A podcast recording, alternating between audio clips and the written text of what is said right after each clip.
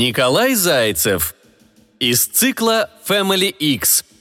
X336. На собрании анонимных киборгов мы обсуждали тему дня – человечество и Новый год. В старом сарае собралось 18 квартальных био. Все с интересом смотрели на новенькую, которая мялась у дверей, порываясь уйти, но вход ей перекрыли два дюжих 336-х. «Знаете», – спокойно говорил председатель, – «люди тоже одиноки». От его слов побежала цепочка недоверия. Мы переглядывались друг с другом, никто не верил – у людей было так много дел и забот, что они специально придумали нас и часть этого бремени переложили на крепкие плечи Био.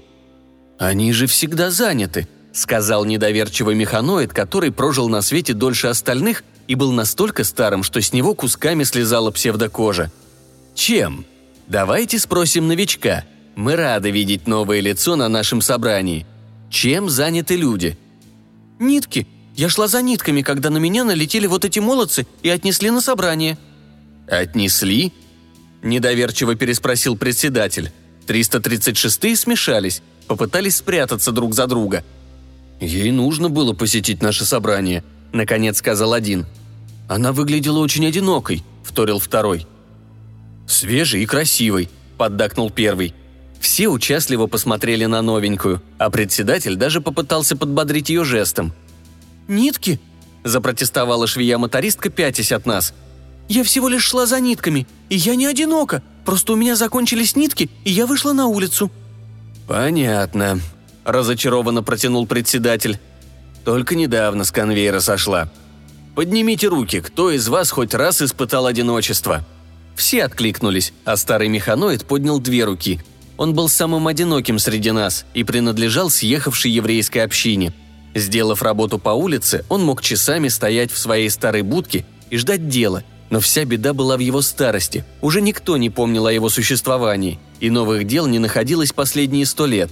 «Садитесь, и вы, дамочка, тоже. Пока собрание не закончится, никто не имеет права покинуть его». «Но нитки...» «Красивая», — подмигнул ей 336-й и осторожно отнес изящную швею-мотористку к стулу. Она протестовала еще несколько минут, потом грустно приняла действительность и притихла. «Начнем, пожалуй. Говорим по кругу. Кто видел одиноких людей?» «Это исключено, они всегда чем-то заняты. Мой, например, постоянно читает, смотрит телевизор, играет в приставку, разговаривает по телефону, лежит и изучает потолок. Ест!» Все посмотрели на говорящего. Тот обрадовался, что привлек внимание. «Всегда ест. Не может, но ест. «Хорошо, хорошо», – оживился председатель. «Мы почти подошли к теме одиночества». Мы все никак не могли понять, что он имеет в виду, ведь все люди всегда заняты. Даже сейчас многие из нас перечислили их важные дела, которые они выполняли. «А кто окружает ваших людей?» Мы опять начали по кругу. «Три кошки. Кошка. Собака и кошка. Хомячки. Тритоны. Фалоимитаторы. «Отлично!» – ликовал председатель. «Продолжайте. А кто из ваших людей имеет семьи?» Повисла тишина. Все переглядывались. Ни у кого таких людей не было. Может быть, у них есть друзья?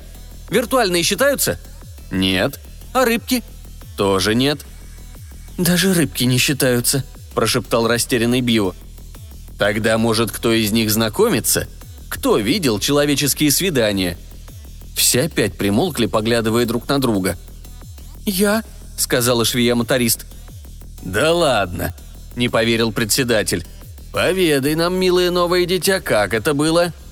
«Очень-очень романтично», — швея-моторист всплеснула руками. Он пришел с цветами и начал рассказывать смешные истории. Сначала моя хозяйка слушала его, а потом погрустнела и сказала с упреком, «Так у тебя есть дети, и ты платишь алименты?» Ее интерес и запал сходили на нет, а когда он уходил, то сказал очень обидчиво. «Лучше иметь алименты, чем в 30 лет трех кошек и хорька. Больше они никогда не виделись. Почему?» Вопрос швей-моториста остался без внимания. Председатель спрашивал. «У кого-нибудь есть похожие траурные истории?» Мой иногда ходит после работы по квартире кругами и бормочет. «Меркантильные твари, хрен я вам больше достанусь». «Еще?» – неистовствовал председатель. «Моя, говорит, козлы!» «Сволочи!» И бранные слова полетели по кругу, не замолкая. Потом неожиданно закончились. Наступила тишина. «Вот», — сказал председатель, — «теперь вы видите, насколько одинок каждый ваш человек. У него есть только придуманное дело, придуманная забота о ком-то. И все. А работа?» «Мне кажется, она тоже придумана». «Для чего?» Председатель пожал плечом, расслабился на своем стуле. «Не знаю. Может, чтобы уйти от забот, может, чтобы не справлять Новый год. Это же люди. Они такие забавные выдумщики. Знаете, мы должны вернуть им волшебство, подарить сказку, заставить снова верить в чудо, напомнить, что завтра Новый год. Но как? Как? переспросил председатель и посмотрел на швею-мотористку – 336-е с готовностью вскочили со своих мест, пошли ко входу и вернулись с рулонами красной ткани. «Вот», – пробормотал первый. «Много», – вторил второй. «Я знаю как», – сказал председатель, теперь уже улыбаясь всем. «А нитки?» – прошептала швея-моторист. Глаза ее залучились радостью, как только председатель протянул ей долгожданный моток. Из груди Био трансформировалась швейная машина с оверлоком фирмы «Бразер». Игла бесшумно начала строчить. Предстояло выкроить новый день для людей –